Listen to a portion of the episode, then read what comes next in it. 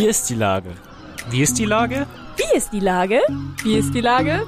Wie ist die Lage? Wie ist die Lage? Wie ist die Lage? Der fast tägliche Podcast mit Lars Meyer.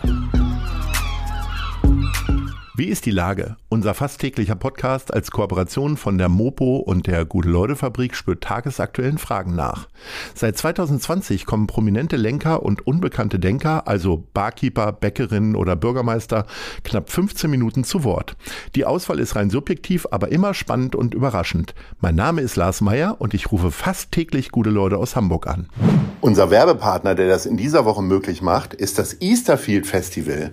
Nach einem begeisternden Auftakt im vergangenen Jahr findet auf dem Easterfield Campus in Eppendorf vom 8.9.2022 bis zum 10.9.2022, also von Donnerstag bis Samstag, zum zweiten Mal das interdisziplinäre Easterfield Festival statt. Die Besucherinnen und Besucher dürfen sich an drei Tagen auf ein liebevoll kuratiertes Programm aus Live-Musik, Performances, Skulpturen, Film und inspirierenden Talkrunden freuen. Das war Werbung. Herzlichen Dank. Heute befrage ich den Pressesprecher von Bederland, nämlich Michael Dietl. Ahoi, Herr Dietl. Hallo, Herr Mayer. Ahoi. Lieber Herr Dietl, äh, äh, unser Sport, aber auch Innensenator Andi Grote hat uns in der vergangenen Woche versichert, dass Sportstätten und Schwimmbäder erstmal nicht geschlossen werden aufgrund von Energiesparmaßnahmen. Wie optimistisch sind Sie denn, dass diese Aussage sehr lange äh, Bestand hat? Erstmal ist das natürlich eine sehr gute Information, weil wir ja gerade was den Bereich Schwimmen lernen angeht, auch immer noch äh, Nachholaufgaben aus der Corona-Krise und der Corona-Schließzeit haben.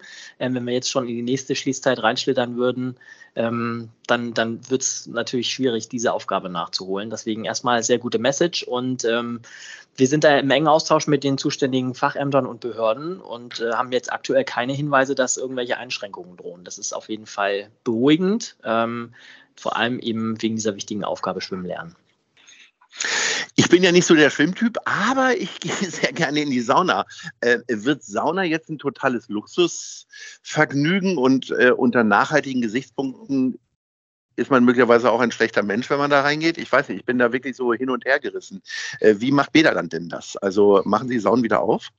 Wir machen die Saunen wieder auf. Die waren jetzt ja auch nicht wegen dem Energiethema geschlossen, sondern weil unser Personal äh, sinnvollerweise bei den aktuellen Temperaturen und äh, wir hatten ja sogar noch 10 Grad mehr als jetzt dieser Tage, ähm, im Sommer eben in den Freibädern eingesetzt waren. Zum September ähm, machen wir die Saunen wieder auf. Die sind zum größten Teil auch ähm, sowieso am Fernwärmenetz und hängen gar nicht so sehr an der Gasthematik. Und dann muss man einfach auch sagen, dass es eben niedrigschwellige und vergleichsweise kostengünstige Möglichkeiten sind, auch was für seine Gesundheit zu tun. Denn äh, Immunabwehr und so weiter, äh, Wechsel von warm und kalt, ähm, und äh, die anderen gesundheitsfördernden Wirkungen aus, aus der Sauna, die sind ja schon auch äh, durchaus ein Teil der Daseinsvorsorge. Also kann auch ich bedenkenlos wieder in die Sauna stratzen. Äh, Personal ist genug vorhanden oder muss ich irgendwie noch eine Ausbildung zum Saunameister machen?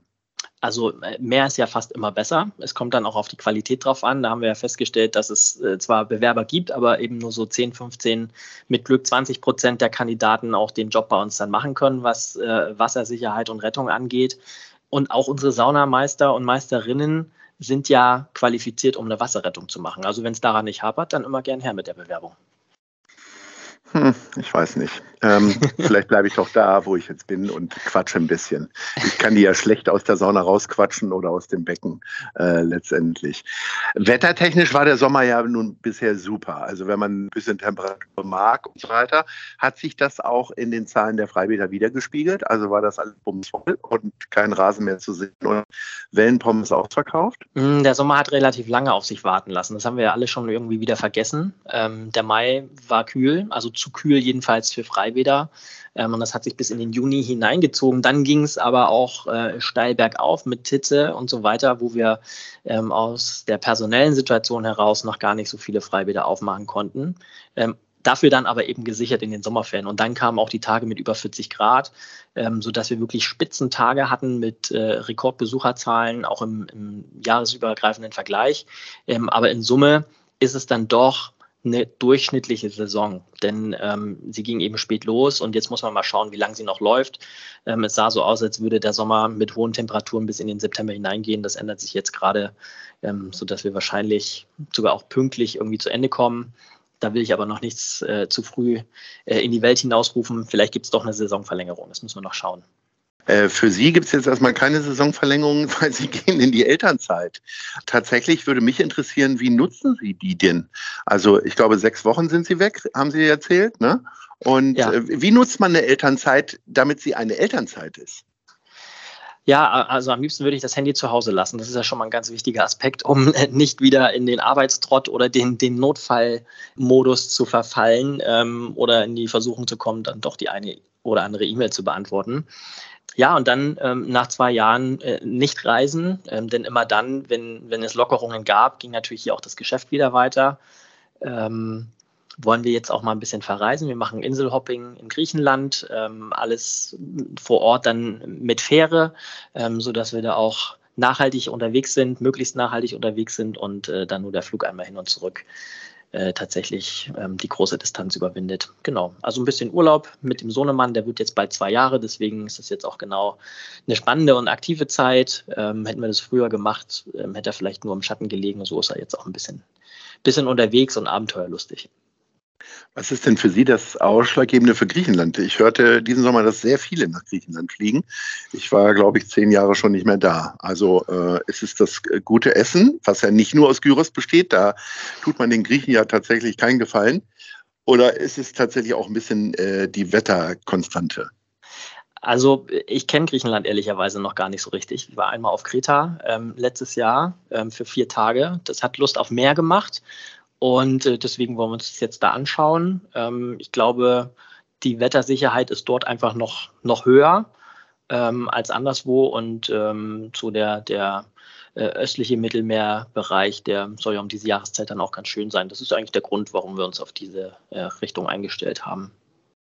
Die Elternzeit ist ja definiert, dass man natürlich vor allen Dingen auch Erholung für die Mutter, ein bisschen auf andere Gedanken kommen, aber natürlich auch die intensive Beschäftigung mit dem Nachwuchs. Also in Ihrem Fall ist der Sohn zwei. Wenn Sie aus Griechenland wiederkommen, kann der dann im offenen Meer schwimmen oder was ist so das Ziel? ähm, das Ziel ist, dass er dann Griechisch sprechen kann. ja, sehr gut.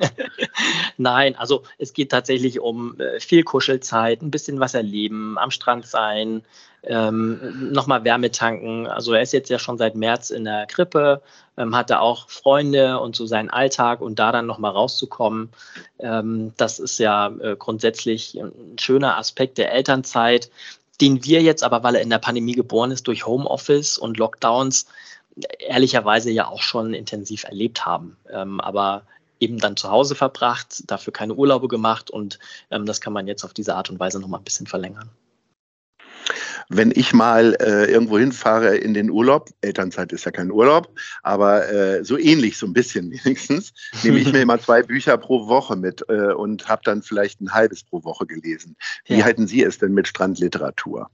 Ähm, ja, grundsätzlich gerne und viel. Ähm, seit der Kleine da ist, ist da aber jetzt kaum Zeit dafür. Also ich gehe auch davon aus, dass wir eher äh, ganz viel Ball spielen und äh, nicht nur einen, sondern auch drei Bälle mitnehmen äh, weil man für jede Gelegenheit einen braucht. Ähm, das ist so das, was er gerade ganz toll findet.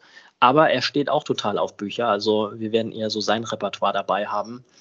Und äh, dann ist es ja auch so, dass, wenn es lange warm und hell ist, man insgesamt später isst. Also der Siesta-Lifestyle ähm, so ein bisschen Einzug hält, der Tagesablauf anders wird, ähm, dass er dann auch lange wach ist. Und ähm, da wird dann für mich gar nicht so viel Zeit zum Lesen bleiben. In unserer Top 3 haben wir uns heute überlegt, äh, dass Sie uns mal drei Sachen nennen, die Sie vielleicht an Hamburg erinnern äh, als Reiseziel. Was haben Sie sich denn da wohl, äh, was fällt Ihnen denn da ein? Also Platz 3. Ja, Platz drei. Ich würde es vielleicht gar nicht ins Ranking bringen, ähm, aber drei schöne Reiseziele. Ich habe ja bei Lufthansa gearbeitet früher und bin da viel unterwegs gewesen. Ähm, ein ganz tolles Reiseziel mit viel Wasser in der Stadt und kleinen Booten, so als ähm, öffentliche Transportmittel. Das hat mich schon sehr an Hamburg erinnert. Ähm, haben wir in Vancouver zum Beispiel erlebt. Mhm. War auch ein super Sommer, als wir da waren. Ähm, vier Tage auf dem, auf dem Rückweg ähm, das war richtig toll. Also Vancouver ist ein, eine sehr schöne Stadt am Wasser. Anders als in Hamburg sind die Berge direkt vor der Tür.